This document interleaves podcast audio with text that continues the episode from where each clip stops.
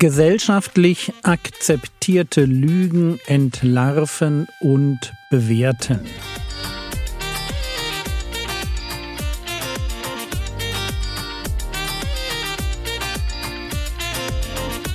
Theologie, die dich im Glauben wachsen lässt, nachfolge praktisch dein geistlicher Impuls für den Tag. Mein Name ist Jürgen Fischer und heute geht es um dein Herz. Vor einigen Wochen hatten wir uns mit gesellschaftlich akzeptierten Lügen beschäftigt. Lügen, die wir immer wieder hören und die unsere Umwelt so sehr prägen, dass sie häufig gar nicht mehr als Unwahrheiten wahrgenommen werden. Diese Woche wollen wir damit weitermachen und uns zuerst ein wenig mit dem Thema Gefühle beschäftigen. Lasst mich vorher aber zuerst noch einmal rekapitulieren, worüber wir schon gesprochen haben. Der Mensch, der sich nicht von Autorität leiten lassen will und schon gar nicht von Gott, wendet sich nach der Aufklärung zuerst dem Naturalismus zu. Wissen kann man nur, was man auch anfassen und messen kann. Man erwartete von der Wissenschaft, dass sie in der Lage wäre, auf alle Aspekte des Lebens eine sinnvolle Antwort zu geben. Aber genau das geschah nicht. Stattdessen erlebte die Welt nie dagewesene Kriege und auch nie dagewesene Grausamkeit. Ihr Gott, die Wissenschaft, hatte sich als ein zweischneidiges Schwert herausgestellt, das ihren Anbetern genauso erlaubte, Bakterien mit Antibiotika zu bekämpfen, wie Menschen mit Zyklon B. Und damit schwang das Pendel zurück. Plötzlich stand ein radikaler Skeptizismus im Raum. So nach dem Motto, wenn man nicht alles wissen kann, dann müssen wir halt damit leben, dass wir gar nichts wissen können. Wo die Moderne sich jeder Form von Autorität und göttlicher Offenbarung entledigt hatte, kam die Postmoderne zu dem Schluss, dass die menschliche Vernunft überhaupt nicht in der Lage ist, Wahrheit zu erkennen. Alle Wahrheit ist subjektiv, ein Produkt unserer eigenen Vorstellungen und Auffassungen und natürlich ganz maßgeblich geprägt von der Kultur, in der wir leben. Aber jetzt an diesem Punkt stand der Zeitgeist im Bild gesprochen vor einem Problem. Der Mensch braucht ja etwas, woran er Wahrheit festmachen kann. Immerhin muss auch der postmoderne Mensch Entscheidungen treffen, die ihm logisch erscheinen. Und an der Stelle kommt die Idee der Gefühle ins Spiel. Gefühle sind die Lösung. Wo Tradition, Gott, Wissenschaft und Nachdenken wegfallen, bleibt als Orientierung im Leben das Gefühl. Und so kommen wir zur nächsten Lüge. Lüge Nummer 6. Folge deinem Herzen. Es wird dich nie in die Irre führen. Wie schräg und offensichtlich falsch. Diese Behauptung ist, kann jeder erkennen, der mal eine Internetbildersuche zu dem Stichwort regrettable Tattoos macht. Oder jeder, der sich an Pärchen erinnert, deren Hochzeit man besucht hat, die mal total ineinander verknallt waren und heute nur noch Verachtung füreinander empfinden. Folge deinem Herzen, kein guter Rat. Auch wenn wir ihn immer wieder hören. Wer das tut, seinem Herzen folgt, der verwechselt Gefühle mit Fakten. Aber genau das sind sie nicht. Gefühle sind Gefühle. Und es ist fatal, wenn wir unsere Lebensentscheidungen auf etwas bauen, das von Dingen wie dem Zuckerspiegel, der Regelblutung, einem strengen Blick der Chefin, einer schlechten Mathe-Note oder dem Morgenkaffee abhängig ist. Wer das tut, ist in meinen Augen einfach nur verrückt.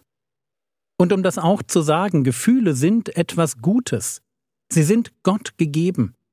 Sie sind in der Lage, uns mit Realitäten zu konfrontieren, die unserem Weltbild unbekannt sind. So ist das, wenn ein Atheist im Angesicht der Milchstraße plötzlich so etwas wie Ehrfurcht empfindet. Oder sich beim Lesen von Herr der Ringe danach sehnt, das Leben eines Abenteurers zu führen, der für das Gute eintritt obwohl er doch gar nicht an das Gute glaubt. Wie gesagt, Gefühle sind wertvoll, aber sie sind leider nicht automatisch wahr. Wenn man von den Folgen eines Traumas mal absieht, dann kann man meistens nämlich fühlen, was man fühlen will. Und das ist eine gute Nachricht. Jeder kann seine Gefühle nämlich tatsächlich in einem gewissen Maß kontrollieren. Ich sage in einem gewissen Maß, weil es natürlich Gefühle wie Angst oder Trauer gibt, die einen erstmal überrennen. Aber daneben gibt es viele Momente, wo wir Gefühle erfahren, die wir sofort, ganz einfach kontrollieren können. Und zwar mit unseren Gedanken. Ich fühle nämlich, was ich denke. Lasst mich euch dazu ein Beispiel geben. Stell dir vor, dir nimmt jemand die Vorfahrt. Es kommt zu einem Zusammenstoß, Blechschaden. Was fühlst du? Und die Antwort ist, du fühlst, was du willst. Genau genommen, du fühlst je nachdem, wie du die Situation beurteilst. Es ist deine Beurteilung des Geschehens, das über dein Gefühl entscheidet. Du kannst zornig und frustriert aussteigen und dein Gegenüber zur Schnecke machen, weil du den Schaden siehst. Oder du kannst erleichtert und ruhig aussteigen, weil du sofort siehst, dass niemand verletzt wurde und es tatsächlich nur ein Blechschaden ist. Und was ist schon Blech?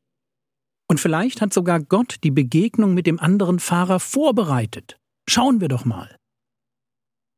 Und du merkst, je nachdem, wie ich die Situation beurteile, auf die Situation schaue, werde ich dieselbe Situation ganz unterschiedlich fühlen. Wenn also jemand kommt und behauptet, ich kann meine Gefühle nicht kontrollieren, dann kann ich nur sagen, falsch. Und irgendwie habe ich den Eindruck, dass jede zivilisierte Gesellschaft genau das von den Erwachsenen erwartet und hoffentlich bereit ist, auch ihren Kindern beizubringen. Und auch falsch ist die Behauptung, dass negative Gefühle immer schädlich seien. Warum das denn? Sie sind einfach ein Teil des Lebens. Wir müssen wohl nur lernen, damit umzugehen. Und dazu ist es nötig, dass wir unsere Gefühle nicht mit der Wahrheit verwechseln. Gefühle spiegeln nur manchmal die Realität und damit die Wahrheit wider. Mein Tipp und dazu kann dieser Podcast jetzt wirklich nur ein Anstoß sein. Mein Tipp, beschäftige dich mit Gefühlen. Es lohnt sich. Und fall nicht auf die Lüge herein, dass wahr ist, was du fühlst. Geh lieber erst einmal vom Gegenteil aus. Nimm dein Gefühl und betrachte es wie eine Spinne in einer Becherlupe. Überlege, was du fühlst. Benenne das Gefühl. Und Achtung, es gibt leider auch unechte Gefühle.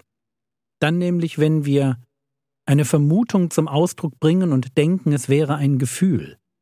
Wer sagt, ich fühle mich betrogen, sagt nichts über das, was er fühlt. Also lerne deine Gefühle zu beschreiben. Überlege, warum du fühlst, was du fühlst. Welches Bedürfnis wurde gerade erfüllt oder auch nicht erfüllt? Und dann kommt der Clou. Wie steht dieses Bedürfnis zu Gottes Wort? Wenn Gottes Wort ultimative Realität beschreibt, dann ist das sogar die eigentliche Frage. Also entdecke dein Gefühl, beschreibe dein Bedürfnis und denke darüber nach, wie dein Bedürfnis hinter dem Gefühl zum Wort Gottes steht. Ich sage das so ausführlich, weil Gefühle, die wir nicht kontrollieren, und am Wort Gottes ausrichten, zu Tyrannen werden, die unser Leben zerstören. Wenn wir Gefühle für Wahrheit halten, werden wir unfähig, vernünftige Entscheidungen zu treffen. Und um das auch noch abschließend zu sagen, nein, andere Menschen sind nicht dafür verantwortlich, immer und überall auf meine Gefühle Rücksicht zu nehmen. Ja, sie sollten nicht auf ihnen herumtrampeln, aber es wird nicht gelingen, ein Leben zu führen, in dem ich nicht auch ab und zu schlechte Gefühle habe. Ein gewisses Maß an Dickhäutigkeit gehört wohl zum Leben in einer nichtigen Welt dazu. Und deshalb lasst mich mit Psalm 43, Vers 5 abschließen. Da schreibt der Psalmist, Was bist du so aufgelöst, meine Seele? Und was stöhnst du in mir? Harre auf Gott, denn ich werde ihn noch preisen, das Heil meines Angesichts und meinen Gott. Ich mag diesen Vers. Mit meinen Worten Kopf an Bauch, hör mal zu. Jetzt ist Schluss mit aufgelöst sein und rumstöhnen, richte dich gefälligst auf Gott aus. Und man sieht hier schön, wie der Intellekt die Gefühle in die Schranken weist, weil die ein Eigenleben entwickeln, das nicht der Realität entspricht. Und diese Art von weisem Umgang mit den eigenen Gefühlen, den sollten wir uns alle angewöhnen.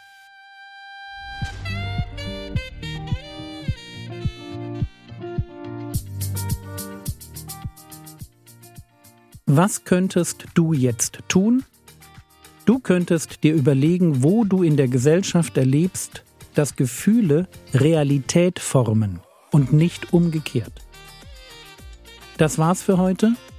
Ein Tipp, ein guter Einstieg ins Thema Gefühle ist der zweiseitige GFK Navigator für Gefühle, Emotionen und Stimmungen. Der Herr segne dich erfahre seine Gnade und lebe in seinem Frieden. Amen.